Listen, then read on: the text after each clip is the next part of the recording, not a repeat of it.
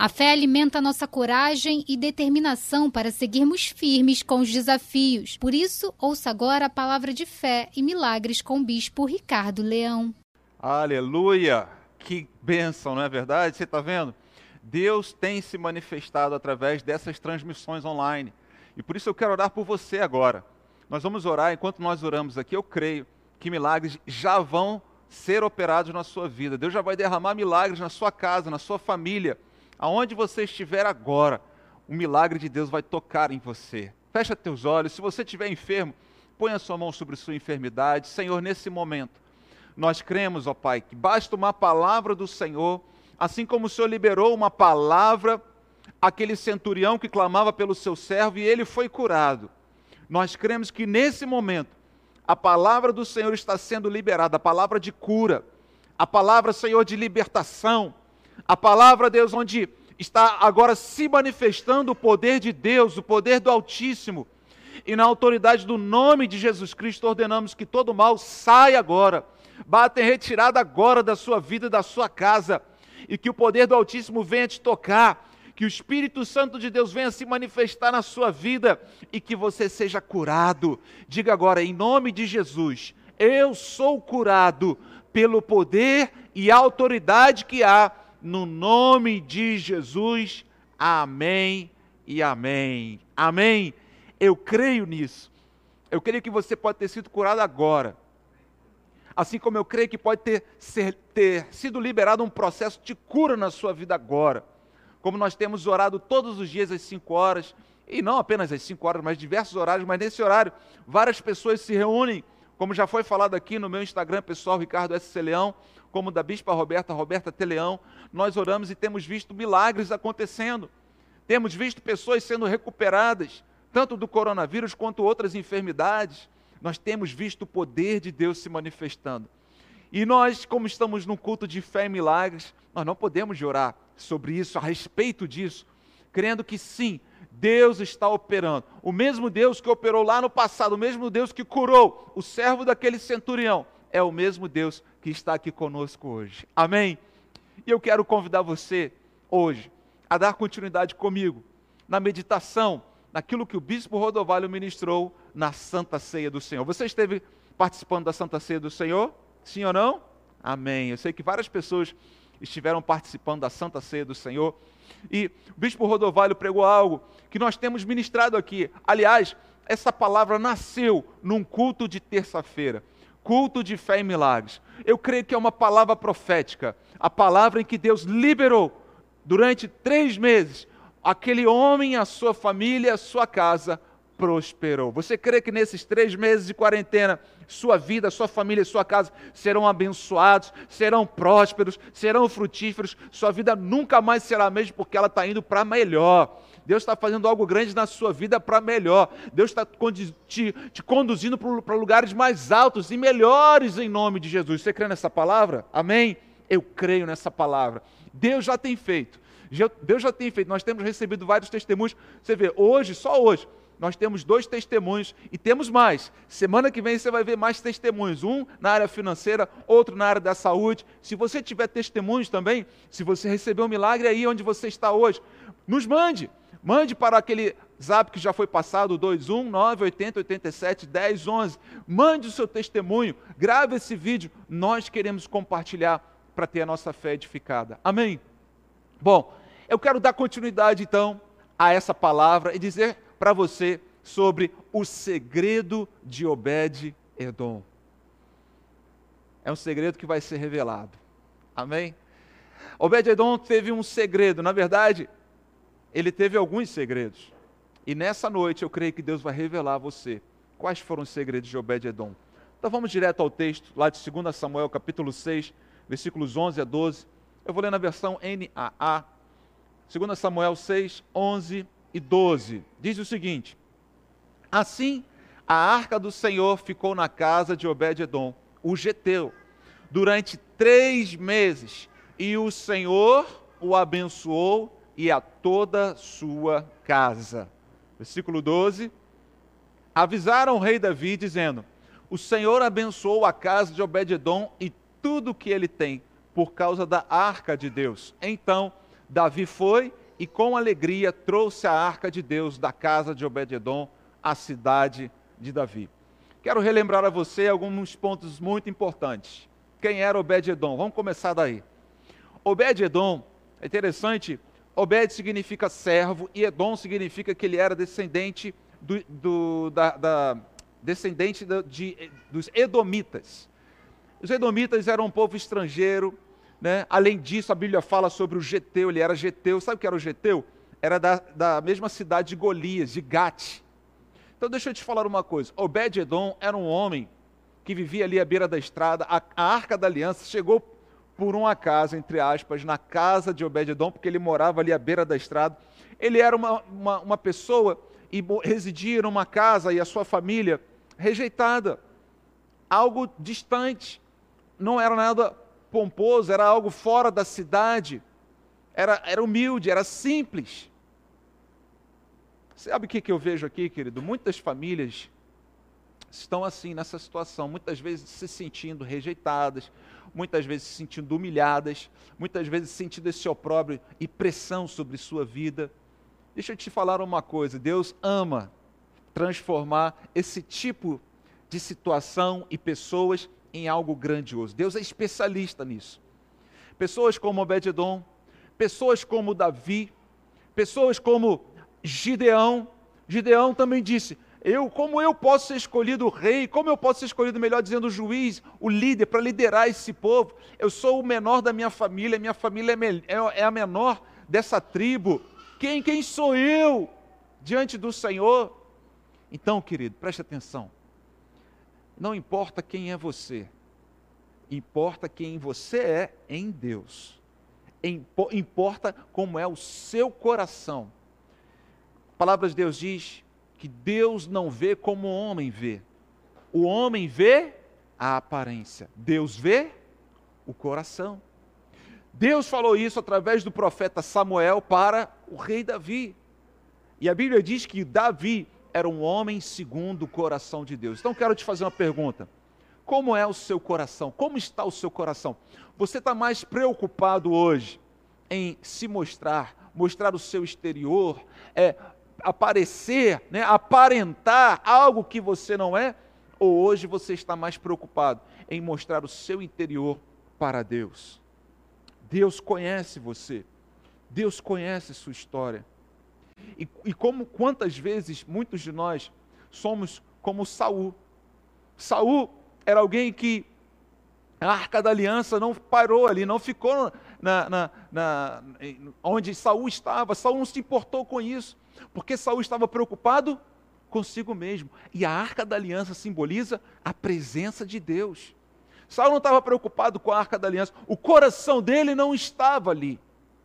Eu te pergunto nessa noite, aonde está o teu coração? Teu coração está na presença de Deus? Ou teu coração está preocupado apenas com a tua imagem, com a tua aparência, com aquilo que as pessoas vão falar de você, pensam de você? Deixa eu te dizer uma coisa, querido.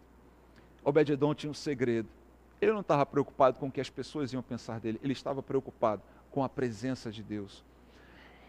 Ele, assim como Davi, assim como outros homens de Deus, assim como nós somos convidados a ser, eles tinham o coração deles na presença do Senhor.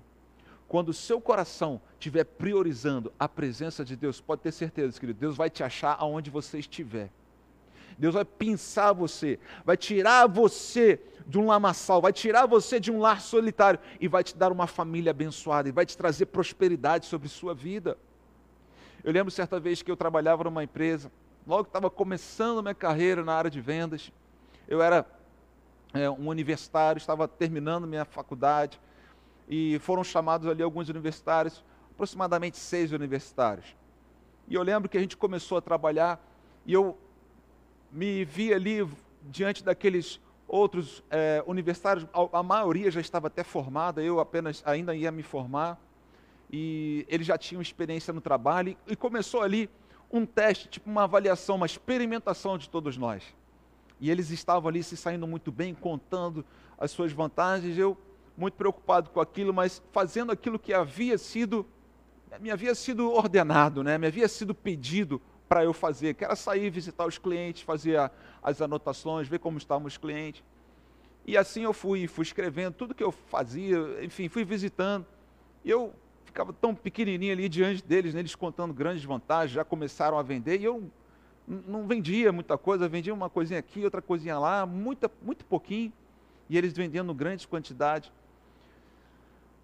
Certo dia, um deles foi chamado à presença do dono da empresa, e essa pessoa foi demitida. No outro dia, a outra pessoa, uma outra pessoa foi chamada à presença do dono da empresa, e ela também foi demitida. E cada um foi sendo chamado a presença do dono da empresa. Até que chegou a minha vez, e aí ele disse: Ricardo, você e mais uma pessoa serão contratados, vocês vão permanecer. E na realidade, eu permaneci ali pouco tempo, sabe por quê? Porque logo depois eu fui promovido. E uma das coisas que ele falou foi: a gente não está preocupado com aquilo que vocês estão falando, a gente está preocupado com aquilo que vocês estão fazendo de fato. E eles faziam pesquisa de mercado, eles ligavam para os clientes, sabiam efetivamente o que estava sendo feito. Além disso, havia uma situação que era um relatório de despesas, contei isso numa live recentemente, onde a gente tinha todos os dias, no ano de 95, por aí, um limite de utilização de R$ reais para um almoço diário. R$ reais naquela época era muito dinheiro. Dava para se comer no self-service. Hoje não mais, né? Hoje você não consegue nem num, num fast food aí comer um, um sanduíche. Mas a verdade é que naquela época era muito dinheiro e a gente comia muito em self-service e a gente podia comer até sete reais que eles reembolsavam. E eu lembro que eu sempre gastava por volta de cinco e pouco, seis e pouco, quatro e pouco e entregava essa notinha. Eu ficava muito surpreso no início porque as pessoas me perguntavam qual o valor da nota que você quer. Muitos representantes pediam o valor cheio da nota, não é? ou seja, sete reais, mesmo tendo comido menos. E achava que aquilo ali ia de alguma forma enriquecê-los, eles iam ganhar mais dinheiro com aquilo eu sempre pedi o valor correto. E foi interessante que logo um pouquinho depois, nesse mesmo emprego, eles me chamaram na sala e falaram, Ricardo, nós queremos te convidar para assumir uma posição lá em Belo Horizonte. Foi quando nós nos mudamos para Belo Horizonte. E eles falaram exatamente essa situação. Olha, as pessoas acham que a gente não está percebendo, mas a gente está percebendo. Essas pequenas coisinhas, como no seu relatório de despesas, estavam sendo analisadas. E por isso nós podemos te entregar essas chaves de uma filial lá em Belo Horizonte. Ou seja, nós podemos confiar em você. Eu não estou querendo falar isso para me engrandecer, mas é um exemplo prático de que eu não estava preocupado com o que as pessoas iam dizer. Certamente, e eu me lembro disso, fui criticado, fui pressionado, as pessoas, deixa de ser bobo. Você é bobo, Ricardo. Você está sendo. Olha, você podia estar ganhando dinheiro aqui fácil. Eles, eles permitem isso, todo mundo faz isso. Não é? Quantos de nós já não ouvimos uma situação como essa? Todo mundo faz isso, isso é tão comum. Deixa eu te falar, todo mundo não é você. Você é alguém escolhido por Deus. Deixa eu te falar, Deus está olhando para você. Deus está olhando para o seu coração. Deus está olhando para as suas atitudes. E nessa quarentena você será testado. Nessa quarentena nós estamos sendo provados nessas pequenas coisas. Sabe por quê? Porque Deus está provando o coração. Deus se importa com o coração. Deus não se importa com a aparência. Ainda que as pessoas te critiquem. E, e olha, eu vou te falar uma coisa: se não estão te criticando, Pode ser que você esteja indo na mesma onda de todo mundo, fazendo tudo que todo mundo faz, para agradar todo mundo, para receber, receber a aprovação de todo mundo. Saul foi um homem que foi exatamente assim. Ele queria receber a aprovação de todo mundo, queria agradar todo mundo, mas em relação a Deus, estava muito distante a presença de Deus para ele. Aonde está a presença de Deus para você? Qual é a prioridade da presença de Deus para você? diante de Deus, quais, tem, quais têm sido suas respostas?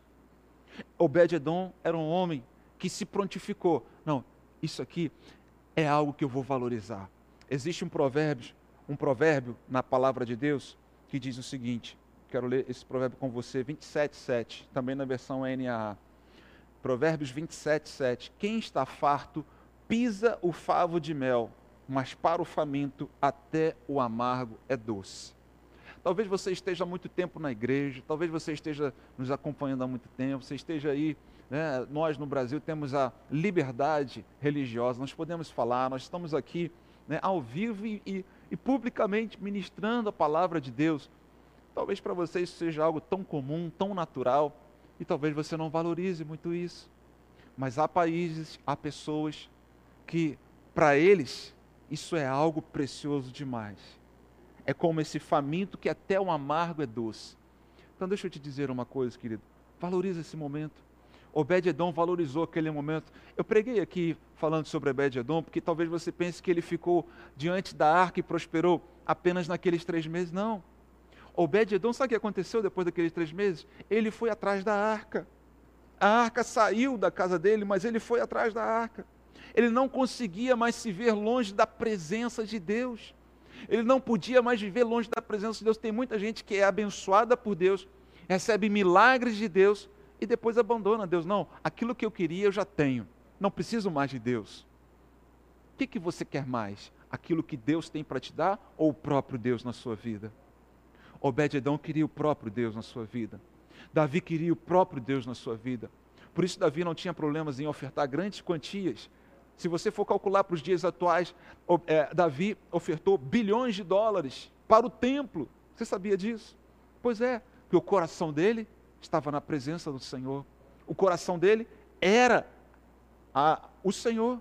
Assim era Davi, assim era Obed-Edom, e por isso ele foi abençoado.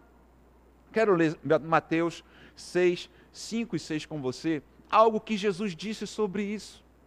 Existem muitas pessoas que querem, inclusive, aparecer, olha que coisa forte, nesse caso aqui, espiritualmente. Se consideravam pessoas maduras espiritualmente. Quando orarem, não sejam como os hipócritas, que gostam de orar em pé nas sinagogas e nos cantos das praças para serem vistos pelos outros. Em verdade lhes digo que eles já receberam a recompensa. Que interessante isso, né? Jesus está falando, quando você faz algo para ser visto por alguém, você está querendo tornar o seu nome famoso. Quando você torna o seu nome famoso, quando você se torna uma pessoa famosa, quando você tem muitos seguidores, não é? Quando você tem muita gente te aplaudindo, quando tem muita gente te aprovando, sabe o que Jesus está falando? Você já recebeu sua recompensa. Você não precisa de mais nada. Você já recebeu sua recompensa. Mas, ao orar, entre no seu quarto e fechada a porta, ore ao seu pai que está em secreto. E o seu pai que vem em secreto lhe dará a recompensa. Uau, que palavra maravilhosa de Jesus, hein? Nós estamos vivendo dias assim, que grande oportunidade nós estamos vivendo. Você não precisa sair de casa para agradar o seu pai. É só você entrar no teu quarto, fechar a porta do seu quarto e buscar a esse Deus maravilhoso e buscá-lo em secreto. Se preocupe, querido, com aquilo que Deus vai pensar de você. Se preocupe em agradar o Senhor e Ele vai te recompensar por isso as críticas vão vir, porque não, não, não tem como você querer agradar a Deus e viver para agradar a Deus e não ser criticado pelas pessoas. Não tem como. Não tem como. Escolha, hoje, eu estou falando para você, escolha agradar a Deus e você será recompensado por Deus. Qual é a escolha que você vai fazer? Nós temos duas opções. Jesus ele deu, deu duas opções. Ele, ele disse: existe a recompensa de homens e existe a recompensa de Deus. Qual das duas você vai querer? Deixa eu te falar uma coisa. A recompensa de homens, ela é terrena, ela é passageira por isso, ela é pobre, ela é frágil e ela não vai preencher o vazio no seu coração. A recompensa que vem de Deus, ela não é terrena, ela é dos céus, ela é eterna e ela vai encher o vazio do seu coração, vai te dar razão, vai te dar propósito para você viver, não só nessa terra, mas por toda a eternidade. Aliás, se você está vendo esse vídeo, se você está vendo essa ministração hoje e você ainda não entregou sua vida a Jesus, você tem andado aí vivendo o mundo conforme a vida vai levando, hoje há uma opção. Hoje há uma escolha que você pode fazer por Jesus. Há uma escolha que você pode fazer por Deus, de andar com Deus, de amar o Senhor, escolher esse caminho. Jesus ele diz: "Eu sou o caminho, a verdade e a vida. Ninguém vai até Deus se não for por mim", disse Jesus. E eu vou te falar uma coisa, querido. Quando a recompensa vem de Deus, sabe o que acontece? Às vezes você fica querendo a recompensa dos homens, querendo né, receber aprovação, não, não ser rejeitado. Quando a recompensa vem de Deus, você será honrado, inclusive entre os homens. Deus ele disse: Aqueles que me honram, eu honrarei. 2 Samuel capítulo 7, versículo 8. Olha o que Deus fez com Davi. Davi, que era teve uma aproximação com Obed-edom, coração muito parecido um com o outro. Agora diga ao meu servo Davi: Assim diz o Senhor dos Exércitos: Eu tirei você das pastagens e do trabalho, de andar atrás das ovelhas, para que você fosse príncipe sobre o meu povo, sobre Israel. Deus tirou alguém que estava obscuro, que ninguém conhecia, ninguém dessa terra, mas os céus conheciam muito bem quem era Davi. Os céus sabiam quem era Davi, porque Davi, o coração dele, estava nos céus, estava em Deus, querendo agradar a Deus. E por isso Deus tirou ele do meio das pastagens para fazer um grande príncipe. Deus quer tirar você de algo que talvez você hoje ache que é a, a oitava maravilha do mundo. Deus quer tirar você, querido, dessa, dessa situação e te colocar entre os príncipes. Mas a pergunta é: aonde está o teu coração? Aonde está o teu coração? O coração de Obed-Edom estava na presença do Senhor. E por isso, ele recebeu a bênção de Deus. A gente leu já 2 Samuel 6,11 e diz assim: que durante três meses, e o Senhor o abençoou e a toda a sua casa. Eu quero dizer para você o que, que significa a palavra benção. Quando alguém busca, em primeiro lugar, o reino de Deus, busca a presença de Deus, seu coração está no Senhor, Deus vai derramar a bênção sobre sua vida. Sabe o que significa a bênção? Autorização para você prosperar. Autorização para você crescer. E diante dessa palavra, existem duas situações que aqui ocorrem. Primeira delas é que Deus vai proteger você. Para você prosperar, para você crescer, você precisa ter a proteção de Deus. Não adianta você sair por aí conquistando, vencendo, mas sendo bombardeado, sendo atacado, sendo vencido, a sua força sendo minada, você sendo colocado para baixo. Você precisa de proteção. Deus te trará proteção. E Deus fará com que você seja abençoado. Quer ver um exemplo disso? Eu falei isso hoje na minha live né, de oração. Jó capítulo 1, versículos 9 a 10.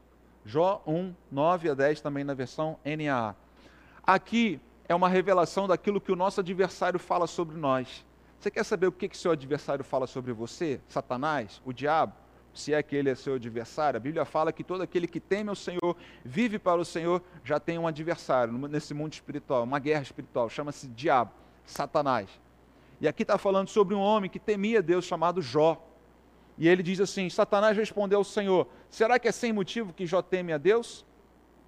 Não é verdade que tu mesmo puseste uma cerca ao redor dele, dele, da sua casa e de tudo que ele tem? Olha, olha só o que, que esse ouro que está sendo entregue para nós aqui hoje.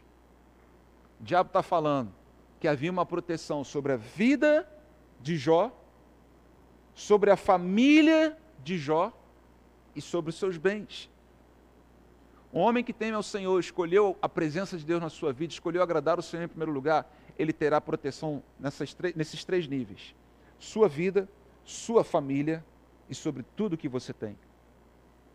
E diz mais: abençoaste a obra de suas mãos, e os seus bens se multiplicaram na terra. Deus abençoou a Jó. Deus quer nos abençoar.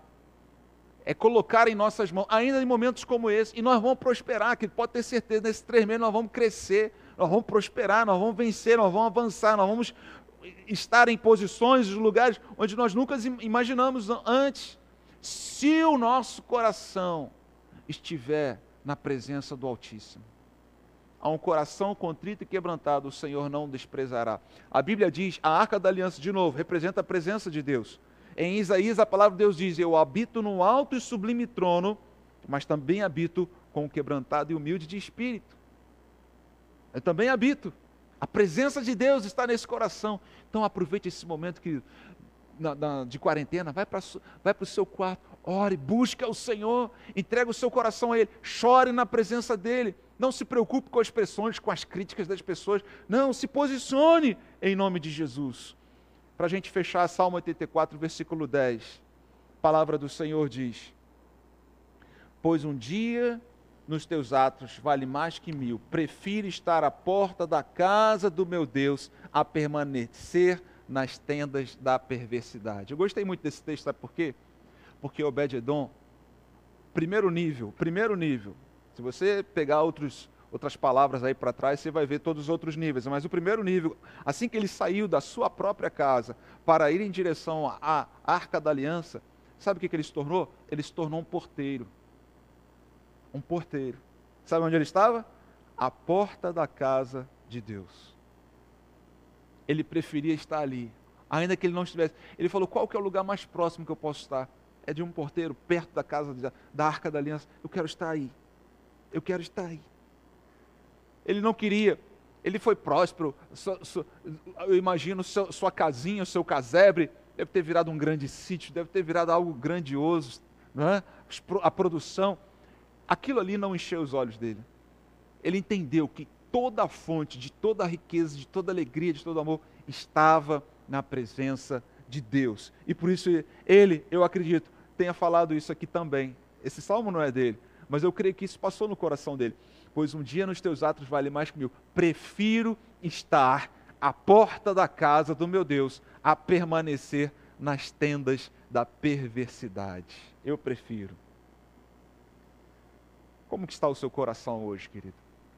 Você tem feito do Altíssimo o teu refúgio, a tua fortaleza, o teu socorro bem presente num momento como esse? Hoje nós, nós estamos tendo o job, hoje nós lemos o Salmo 91. Se você não leu, o Salmo 91 é um dos mais conhecidos, mais famosos, porque fala de proteção. Deus tem isso para nós, para aqueles que fazem do Senhor o seu refúgio. Eu separei aqui Salmo 91, 9 e 10, na NAA também. Diz assim: Você diz: O Senhor é o meu refúgio você fez do Altíssimo a sua morada. Nenhum mal lhe sucederá, e praga nenhuma chegará à sua tenda. Porque você fez do Altíssimo a sua morada. Aí onde você está, aí na sua casa, faça do Altíssimo a sua morada. Faça no seu lar, faça do seu lar esse altar da presença de Deus eu tenho certeza que Deus vai abençoar a você, a sua família e tudo o que você tem. Ah, mas eu não tenho nada. Talvez Obed-Edom também não tivesse nada. Muito pouquinho que ele tinha. Mas o pouco que ele tinha prosperou e se tornou algo grandioso. O final da vida de Obed-Edom, querido, é grandioso. Obed-Edom se tornou um homem riquíssimo.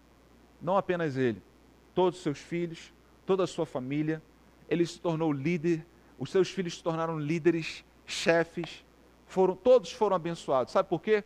Porque o coração dele, assim como o coração de Davi, assim como o coração de homens de Deus, estavam na presença do Altíssimo, na presença do Senhor.